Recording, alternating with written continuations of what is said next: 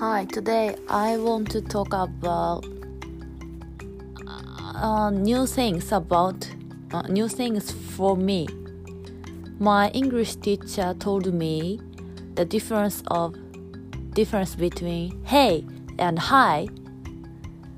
Hey means like mm, it's difficult to explain in English. Hey like uh, hey city or hey guy, hey bitch, hey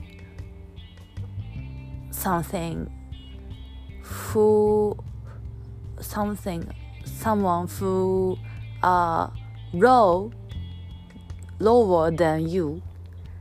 And hi means hello or